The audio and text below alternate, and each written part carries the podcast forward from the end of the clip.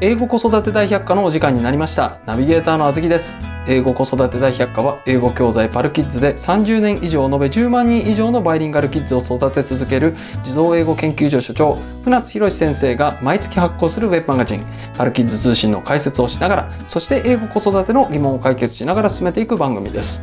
バイリンガル育児をしているママさんパパさんはもちろんこれから英語教育を始めようと思っているけれど何からやればよいのかどうやったら子供をバイリンガルに育てられるのかお悩みの方にお聞きいただきたい番組となっております本コンテンツはポッドキャストで毎週木曜日に配信をしております Apple Podcast、Google、Anchor、Amazon Music、Spotify 自動英語研究所公式サイトからお聞きいただけますまたパルキッズ通信は自動英語研究所のウェブサイトパルキッズ .co.jp からご覧いただけますのでぜひご一読くださいご意見ご感想はメールアドレス podcastpodcast.parkids.co.jp までお寄せくださいということで先生今回もよろしくお願いいたはしい、おます。願いいたします。はい、今回はね、うん前回から引き続きパルキッズ通信10月号、うん英語習得に有益か無益か一刀両断します、うん純ジャパから学ぶ効果的な英語学習法ということで先生は、えー前回ねうんさまざまな方法をズバズバズバズバ切っていただいてうん、でまあまあ切るっていうかだから、はいな時系列的になこんな風にやってきたってことだよね、日本人は、ね。そうですね、うんで今回は、うん、我々は純ジャパについてうんもっともっと迫っていきたいんですよ、そうね。迫っていきたいんですけれども、うん前回の流れからするとうん、純ジャパなんてこう生まれそうにないような気がしてくるんですよ。ほうほはどなんい、で。いやそのぐらいううん、ありとあらゆる方法がうん、こううまくいかないわけじゃないですか。そなのにう。うん、純ジャパいるんですよ実際に、うん、えー今隣の部屋にも 純ジャパいますしねそう。どうやって身につけてるのかっていうところを、うんまず先生にね、うんえー今回解説していただこうということでございます。はいはい。はい、ちょっとクリアにしといた方がいいなと思うことがあって、はい、純ジャパってその。英語レベルどうなのっていうのがさあのセファールでいうところの B2 から C1 みたいな話したじゃん。そうですね。うん、でそれっていうのは具体的にどうなのかっていうのをそのバイリンガルとか、えー L2 ラーナーみたいなのの枠にはめて考えてみるといいかもしれないんだけどはい、まずそのなんだろうなバイリンガルっていうのはさいろんなまあ定義があるんだけどもバイリンガルってその厳密に言うとサイマルテニアスバイリンガルっていうだからなんていうの、えー国際結婚の間に生まれた子みたいなケースはい、とあとはシクエンシャルバイリンガルっていうその3歳未満はいで、まあ、母語をある程度習得した段階で外国語学習が始まるケースっていうのがあるんだよあねーこれがだからサイマルテニアスバイリンガルとセクエンシャルバイリンガルっていうのに分けられるんだけどもだかはい、らこれがバイリンガルなんだよはい。そうすると3歳以降に学習開始してるのはバイリンガルじゃないんだよねうんつまりあの俺なんかは全然バイリンガルじゃないまあそれで言い出したら純ジャパはもうシクエンシャルの方ですよね完い全にやいやシクエンシャルどかどうかもわからない純ジャパにもいろいろいるからねはいであの基本的にだから日本人でバイリンガルって言われるのは帰国子女とか留学生はバイリンガルじゃないんだよ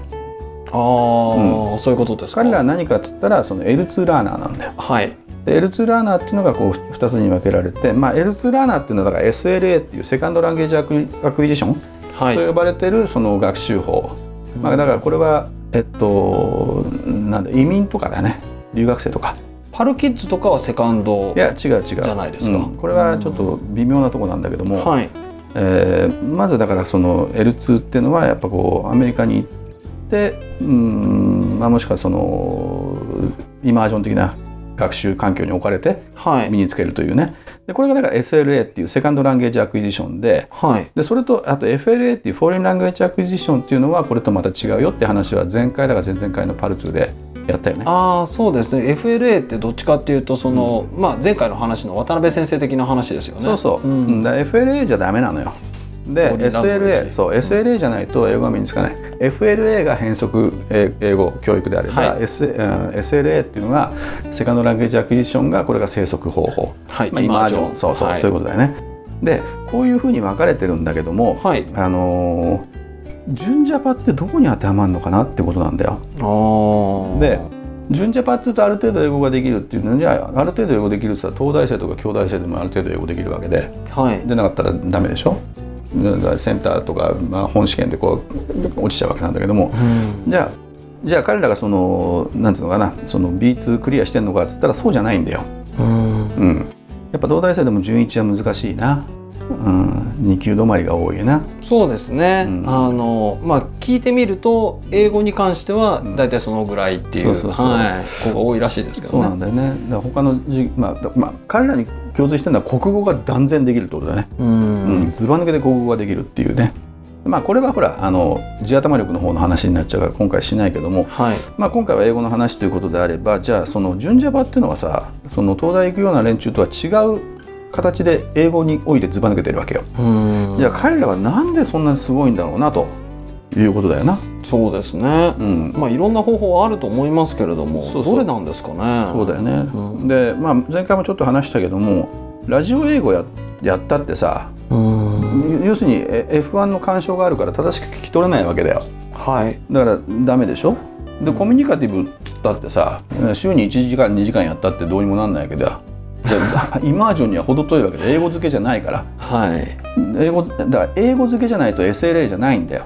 うんうん、ってことは英会話もダメだよねじゃあ洋画とかドラマは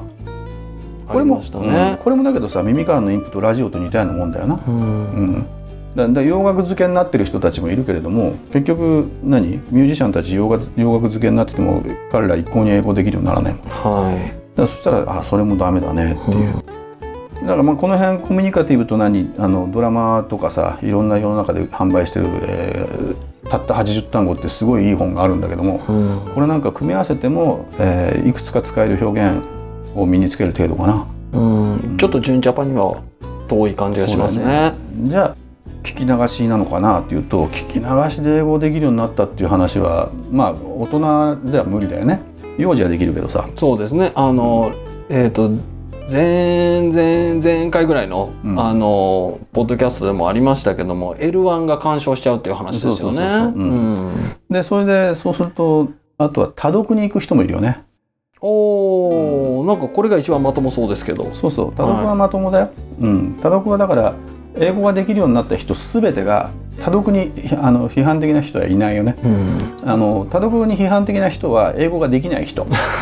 うんまあこれ僕があのこれがまともそうって言ったのは、うん実際にその明治時代のエリートたちはうん多読で身につけてるわけじゃないですか。他にないもんねなので、うんまあ、成功してる人たちが確実にいるんで、うんこれはまだ可能性としてあるのかなと思いいやます、ね。俺もだって留学してってさこうその時感じたけどもやっぱ相当読まされたもんねう、んうんだから日常的な会話っていうのはもうパターンが決まってるからその音のチャンクで覚えてくんだよ、うんうん、でそれでまあインプットチャンクで覚えると使うようになってくるとインプットになって音素とかも分かってくるようになるんだけどもそういったのとは別にこのやっぱ多読っていうのがそのだから音の学習は耳からやってたと思うんだよ日常会話で。はい、ただ英語のこのシンタクス自体身につける英語そのものを理解できるようになったのは日常会話からじゃなくて多読からじゃないかなっていうふうにあー思うんだよね。単語をどのように並べるかとかそうそうそういうそことう。ですねう。ん、だからまあこういういろんな学習の仕方があるじゃんか。はい、でだけどまあなかなかそのなんだろうな皆さんうまくいかなくて、うんそれでやっぱり多読は辛いとか辛い。多読は成果ないとか、まあ、成果ないっていうのはせ失敗してる人がいるんだけども、うん失敗してる人はなんで成果が上がらないのかっつったら音の学習をやってないんだよ。あうーん、だから片手落ちなんだよな、うん、っていうのがあるしあとはあの結局英会話やんないとダメだよね英語は喋んないと身につかないよっていう人に限ってうん英語身についてないんだようんで英語身についてない人に限ってアウトプットばっかしこうやろうとするっていうね、うう、んんであとは正しい発音をこう身につけさせるような学習法も最近流行ってるじゃん、はい、はい、うんでまあ、いろんなものがあるんだけどもそのここでさもうちょっと厳密にこう分けてみようよっていうことだけどもさほうほうほう。なぜ英語が身につかないのかっていうさいうことだよね。はい、でそうするとねあの英語ができない理由っていうのはさ、まあ、2つ問題があってはい、 1つは音声近くの問あ題あ、それともう1つは英語そのものを理解できないっていうねはい、でこの2つの問題をクリアしなきゃいけないんだけどもこの2つの問題がクリアできた時に純ジャパが生まれるんじゃないかなえー、と例で言うと、うんそのあれですよね先生がよく講演会とかでおっしゃる「I'm in on it そうそうそ」うですよね。うんそれ I- それまず「I'm in on it」から単語が抽出できないっていう問題が一つ。うんでじゃあ「I'm in on it」っていうのが分かったとしても、うん意味がよく分かんないってそういうこという問題ですね。うんその2段階でわからないんだよね。はい、はいうんでラジオ教材とか音声教材とかさ、まあ、あのフォニックスでもそうだしあとは、まあ、IPA なんか使って音声学的に英語音声学をしっかり学ぼうなんていう流れもあるからそれは結構なことだと思うんだよ。そうですね。それも大変ですね。いや英語音声学なんて大変じゃないよ教科書1冊あれば大体マスターできるからあの英語音声学の本はで皆さん1冊ごご家庭にあるよねあれないいですよ。あないそんなのもうその上智の生協にしか売ってないですよ。売ってるってアマゾンでググってごらんいくらでも出てくるよ英語音声学って。大変ですよ。まあ、ただ英語音声学の教科書でもいいのも悪いのもあるんで、しかも教えてくれる人もいないですし。だからちゃんと音源ついてんだよ、 うん、で口の形とか絵に絵になってたりとかするんだよ、うん、いやだからそういうのとかを使ってね、はい。あの英語音声学とかを、えー身につけていけば英語の音の正しく算出できるようになるわけだよはい。で正しく音を算出できるってことは視覚の能力も高まっていくわけようんうんうん、これはあのパーセクションプロダクションリンクっていうのがあって、えー両方とも同時に伸びていくんだよねどっちかだけ伸びるってことがないのよ、ほうほうほう。うん、こうスパイラルでこう伸びていくんだよねだからそうすると、まあ、英語の音声っていうのを学ぶっていうのはとても重要でそれが幼児期だったらほっといたら学んじゃうんだけども、うん大人になるとこのやっぱしなんだろう勉強していかないと分かんないと思うよ体系的にな、はうんだから英英語音声学は何らかの形でやるといいと思う。でそのそれとあとはそのさっきあずきさん言ったところの読めても理解できないっていうところだよね、はいはいでこれをどうやってこう解決していくのかっていうことが重要なんだけども、い。うんじゃあ聞き流し教材ってあるじゃんかあります。でこれどうなのかさこれダメだね、その聞き流し教材っていうのは、うん例えば「It's an apple」うん、それはリンゴだよみたいな日本語がすぐ流れるっていうもうそれもあるし、あとはパルキッズ的なものをさあのわ私もっつってやる人いるでしょああ大人で、うん、あれはなかなかうまくいかない、なんでかさ L1 の干渉があるしかそうらでしたね空耳になってしまうし、はい英語音声学をべ勉強した人が聞き流しをやるんであればそれは効果があると思ううんただそうじゃないよね大半大半の人はそうですねだから聞き流しはやっぱ幼児期に限定じゃないかなうん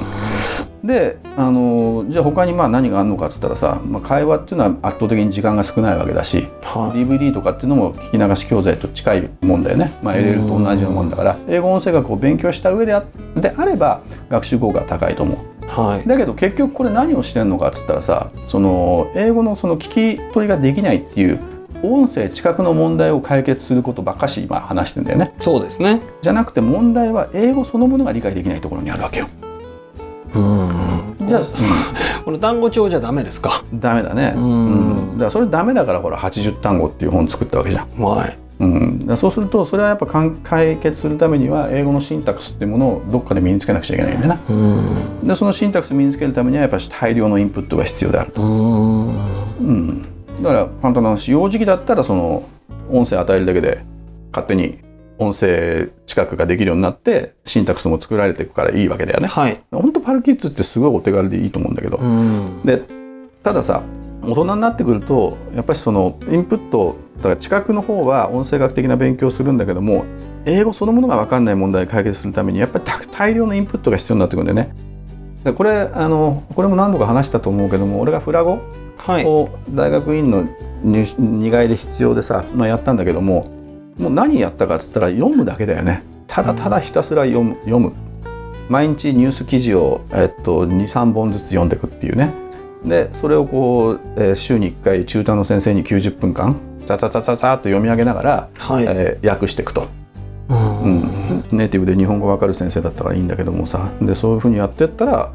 え1年で仏研3級ぐらいの力身につくよね軽く。まあそうか先生の場合は、その音声の部分は日常的なインプットで、うんあのクリアしてたんでその読むだけでよかったってことですフかラグのこと え違いますよ違いますよ英語です英語ああそうね英語はいはね、うんそうただあのフラゴに関してはその音声の方の知覚は、えーあんまり勉強してないからいうんまいちよくわかんないんだよ、あーただそのシンタクスの方ができてるから、はいはい、えーガーッと勉強していくとあの大体は日本語に訳さなくてフラゴのままわかるっていう感じになってるよねそれで言うと先生ね、うんその多読をすることによって、うんそのシンタクスの部分が分かるようになるっていうことは理解できるんですよそうそうそううんうん。でじゃあ多読の場合だと、うんああじゃあ音声の部分クリアできないよねってことになるじゃないですか。うんうんうんなんですけれども、うんじゃあこれ、まあ、シャドーイングじゃないですけれども、うん音声があるうん多読うん、のものがあればこれ両方クリアできるってことですか いやまあうちはそれ出してますけど、うん、セブンデーだよね。そうですうね、ん素読だよね。だからそうん、素読することによって音声問題とあとはその英語そのもの問題の2つを解決するっていうね。ああじゃあ音声付き多読っていうのが、うんもしかしたらこれ正解になるんじゃないですかはいやただ、うん、多読がその、声に出さないとダメなんだよ。あ、はあはあはあうん、だはから声に出して読ませるためには知らない単語出てきちゃダメだから知ってる単語ばっかりでやろうよ要するに英語の音素うんその、えー再音節化みたいなことがあるでしょリエゾン的なことが起きるじゃんあはいでそれをた近く体験するためにはまず簡単な英文からいかなくちゃいけないからっていうことで作ったのがセブンデイそうですねううん、だからそれでもってこの音の問題と英語自体の問題が解決できると例えばここでかんこう考えるとさ純ジャパっていうのはさはい、多分何らかの形でこの音声問題とうん、あとはそのシンタックス問シン題タックス問題をクリアしてるうんまああのなんだ筆記だけでリスニングがないようなテストまあ上智の場合にはリスニングもあるんでねだからリスニングできなくちゃいけないから音の問題も解決してるんだけどもそうじゃない例えば早稲田なんかだったらちょっと前まではそのリスニング問題なかったからはいそうするとその俺がフラゴでやったみたいな多読、だけでクリアできる、まあ、だから初歩の軽めの文法書一冊ざっと読んでで活用活用を覚えたらまあもうあとはざっと読み続けるだけっていうことじゃないのかな。うんなんかね先生ね、うん僕の知ってる純ジャパの人がいるんですけれどもうんでその人は自分でリスニングがちょっと苦手だなっていううん自覚があるらしいんですよ、うんうんつまりおそらく音声の問題をうんクリアしきれてないのかもしれないっていう純ジャパの人なんですけれども、うんじゃあどうするのうん外国人とおしゃべりとか会話になった時にって言ったら、なるべく相手に喋る隙を与えない、うんひたすら僕が喋るって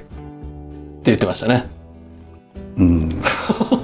困るな。困りますそれコミュニケーションなのかいっていう話なんですけども、うんはだい、からやっぱ使える英語っていうさことを目指した時に、えー要するに相手と対等に議論ができなくちゃいけないわけだからそうですうんね、でそうなるとやっぱ知覚問題っていうのは残るわけよ。うんうん、だから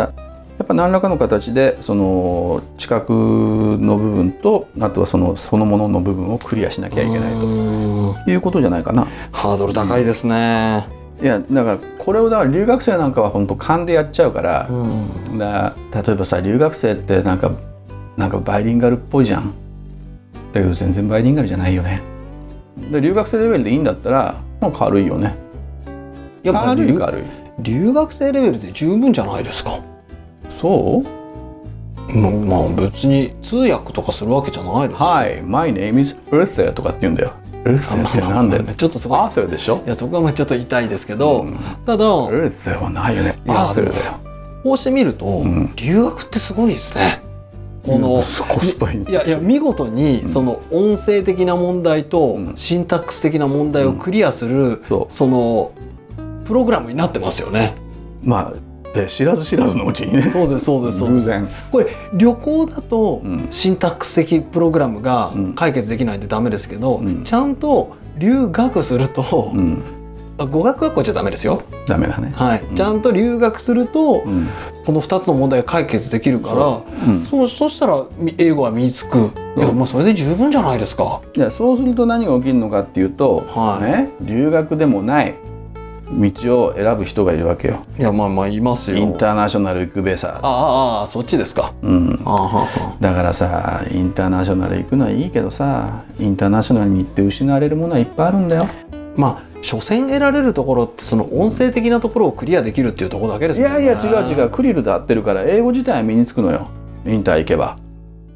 まあ、でもそんな読まないですよ。いやいやよ読む読むだからあのインターインターナショナル行ってればあのインターナショナルスクールだよ普通のああそっちですか。うんはあのなあのなんだろう保育保育所じゃないよおお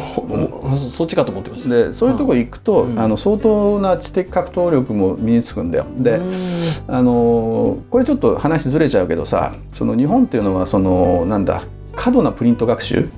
によってそのそれを勉強だと思い込ませるすり込ませることによってその奴隷化していくわけだよ。うんで結局考える力を奪ってしまってえ考えられない子が量産されてるとああパルツでありましたね。そうだよね、うん考えないんだよ本当に驚くべきだようん、えっと理解できてないんだよだから考えないね考えられないのだって大学入試がそういう大学入試じゃないですか。で大学入試がねはい、うんだからそういうプログラムになるんですよ。いや本当大学院生でもさ俺見てて思うけどさえこの子全然理解できてないよねだけど間違ったことは言ってないのよなんでかって言ったらテキストそのまま読んでるからうんうんそれでそれどういう意味って言われてもえだからそのテキストの該当部分を読むんだよいやだからそうじゃなくて自分の言葉で言ってって言うとテキストの該当部分をパラフレーズするのよいやだからそうじゃなくて説明してって言ったらそのテキストの部分もう一回読む のだから理解できてないんだよねだから理解できてないなかったらそれって記憶でしかないじゃん。っそうですね。はてことはさそのそのなんだろう一つの、まあえーシステムがあったとしてね何でもいいんだよその理解できてない概念を自分で活用して何か思考するってことはできないよね。うんだからそんな子が量産されてる大学の授業でもあるよねなんだっけどっかで読んだけどさあの教授が長々と話をしてたらさ「ああの先生そこはもう分かったんですけれどもオチは何ですか? 」それ それ考えんのか君らのそれそのさあの教授が散々こう話してたらさオチ分かるよねあこれ言いてんだろうなこれ言いてんだろうなっていう多分教科書を読んでればあこれを言いたいからこの話長々してんだっていうオチわかるじゃんでそれが分かんないような学生だらけなんだろうな僕あのちょっと気づいたことがあるんですよ。うんあのなぜ考え、まあ、最近うんその考える子に育てるにはみたいな話をすごくしてるじゃないですか。で考えるっていうことについて、うんまあ、僕は考えてるわけなんですけれども、うんはいはいその小泉せ先生みたいな話じゃなくてか考える 誰小泉って考えることをえ考えるためにかことを考えるみたいなそういう話じゃないですよあー新次郎ねはいそうそういうことじゃないですよ。でなんで日本人ってうんその考えるっていうことがうん苦手な人が、まあ、多いのかなっていう、うんうんまあ、他の国に比べて、うんこれはですね哲学っていうところが一つキーワードになってくるんじゃないのかなと思うんですよ。うんつまりアメリカの大学にしろ、まあ、ヨーロッパの大学にしろこれ、う PhD ってあるじゃないですか、うんうん結局全ての学問は哲学に通ずじゃないですけれども、やっぱり学問って哲学なんですよ。そうだねで哲学っていうとこの答えのないうんその疑問をうんひたすら考えるっていう作業じゃないですか、そうだねなその人は何で死ぬんだろうみたいな話じゃないですか、うんうんでそういうことをやっぱり考えうるん文化がないんですよ日本はいやあるあったよ、いやもちろんあの、うん、仏教とかはうんまさに哲学なんですよ、いや武士道もそうだよねどうあるべきかみたいなそこばっかしだったじゃんゃうん、であのあずきさんの話の流れでいくと、はいそれあの気持ちはあったんだよでそれがうまく機能してたっていうのが多分大正まででうんでそこから昭和の、まあ、前期ぐらいあたりまではどうにか機能してたんだけどもでそれをこの、まあ、昭和の中ぐらいまでに、まあ、戦争負けたあたりから、えー全部食い潰したよね、ううん日本人の良かったものをうん要するにこの考える核あ人間核あるべしっていうさもしくはそれを考えるでそれにもってさこう教えられたものに対して疑問を感じるでそれに対して議論をするみたいなことがあったんだけど、はいそれがさその明治の教育、まあ、改革があったんだけどもそれでもう文盲の子たちを読めるようにしましょうみたいな算数できない子を九九で教えましょうみたいな要するに考えなくてもいいということをずっとやってきちゃったわけだよ。うん、だから、まあ、よく話すけどもさなあの IC チップ1個しか入ってない電卓かあとはそのうん他に何もできないワープロ、文字変換しかできないワープロみたいなこう量産してるわけよ、ううんん、そこに考える力なんかいらないでしょそうですねでそれはやっぱ教育の制度としてやってきたことだと思うよあーだからしょうがないよね考えないっていうのはさ、うんでその中で考える子をどうやって育てるのかっていうのはちょっと今回のトピックとは違うけどなそうですね。はい、うんはいはいすいません。うんじゃあ戻りましょう戻りましょう。ははいいはいはでなんだっけどのレベルのとあーころをそう目かそうか指すのかっていうところですよね。いどうするどのレベやルまあ僕は留学レベルで全然いいと思うんですけれども、うん先生はそれじゃダメですか？いや全然いいと思うよ。全然いいですよね。うんまあ、ただじゃあ留学生とその帰国子女で帰国子女と、えーネイティブはいとはどういうふうに英語力が違うのかっていうのが、まあ、今回最後まとめて書いてあるんだけどもさ、はいまあ、例えば、えっと、ホットドッグあ今日たまたまランチがホットドッグだったね、うんハドッグあ本当ですねすっごい辛かったですハうんハッドッグハッドッグハットハッドッグはハハ熱いハドッグいホットドッグじゃないですよハッドッグ、ねでこのハッドッグでこのこういうの2番目のあの最初の A と次のあ O と O は音違うんだけどもはいこれあの留学生なんかだとこの辺はできるんだよ、はいうん、ハッドッグぐらい言うんだけども、えーただやっぱこう SAW っていうさノコギリとかミルの過去とかあーあれをそうっていうそうあれサーだよねサーだけどこれもは SOW みたいにそうって呼んじゃったりですねスペルにこう引っ張られちゃったりしますよねそうそうそうそう、うんはいね、そうじゃないよねそうだよね、はうい、ん、っていうのがこの辺りでこう留学生はボロを出すね、はい、あとあの考えるのうん、あの thought さとかも、うん thought あって言っちゃったりしますよねハッドッグの2番目の音ねハはッドッグの「あ」の音そうですさああーでこれがだからあの帰国子女あたりだとちゃんと発音できるんだけども帰国子女もさはい例えば「フィンガー」と「シンガー」なんでしょあー finger 指とあと歌う人「シンガー」でこれ「フィンガー」と「シンガー」は違うよねうーんうんあの F と S が違うだけであとは INGER だからさ「インガー」みたいな感じだけども片やスあのフィンガーだけども片やシンガーなんだよねうんで、えーただみんなスペルに引っ張られてあのシンガーってやっちゃうんだよ帰国子女レベルでもああ、したまあ、ネイティブレベルだったらできるってことですかネイティブレベルだとこれはちょっとボロ出さないうね、んでこのハルキッズの子たちっていうのはさどこに行ってんのかっつったら実はネイティブ以上になっちゃってんだよねああ、うんちその近くっていうところにお近いてくは力なんでかっつったら、はいネイティブっていうのは英語モノリンガルが多いから英語しかわかんないんだよはい、ハルキッズっていうのは日本語の音素も分かってるわけよああそそうでこれこれはあのゲーテが言ってんだけどもさその外国語を知らないものは母語も知らないって言ってんだよ、う深いですねうん、だから一つの外国語も知らない人は母語のことすら知らないよねだけど確かにそうだよねうーうんん、やっぱこう、うん、全く英語を知らない人はさ日本語のことなんてまるで分かんないよねうんさあここで何ですか何ですかここで 何ですか前回の話だよはい渡辺説を俺は支持するっつっただろああそうでしたそうでしたそうなんでかなと思ってたんですけど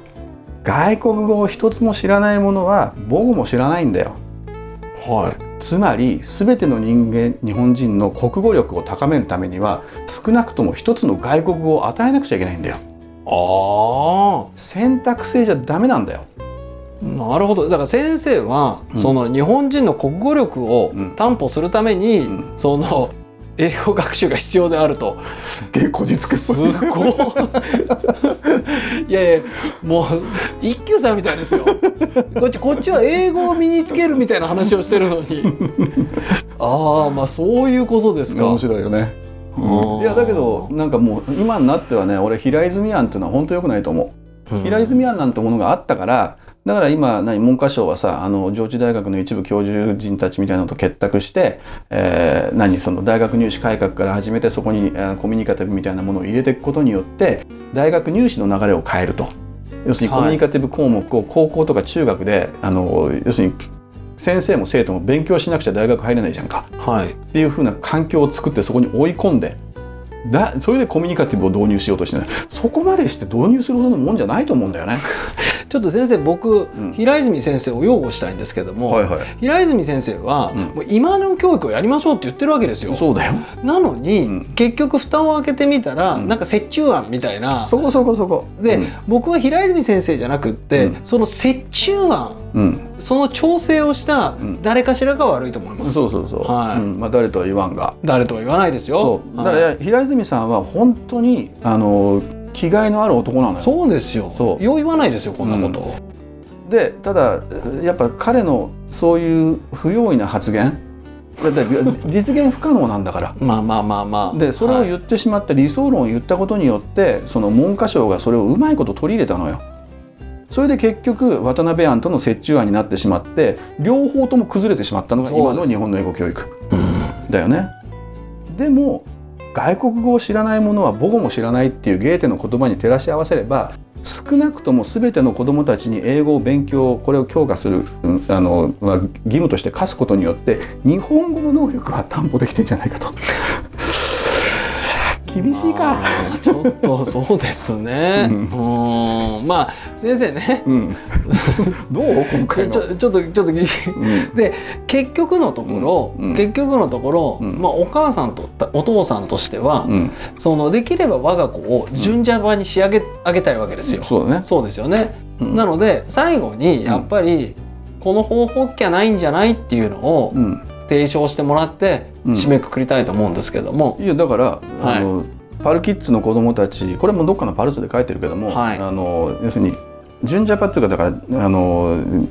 外海外経験なしの英語学習者よりはいは留学生の方がはるかに英語できるんだよ、うんだけどそれよりもはるかに帰国子女の方が英語できるんだよはいで帰国子女っつったらもうネイティブと変わんない感じがするんだけどもそれよりも全然バイリあのモノリンガルの方がはいアメリカ人英語モノリンガルの方が英語にをつける知覚力が高いんだよはいでもそれを超えてしまったのがパルキッズの子供たち、つまり2つの言語を知っていることによってそれを超える学習が言語における敏感性っていうのはネイティブのモノリンガルを超えてしまうことができたと。うんっ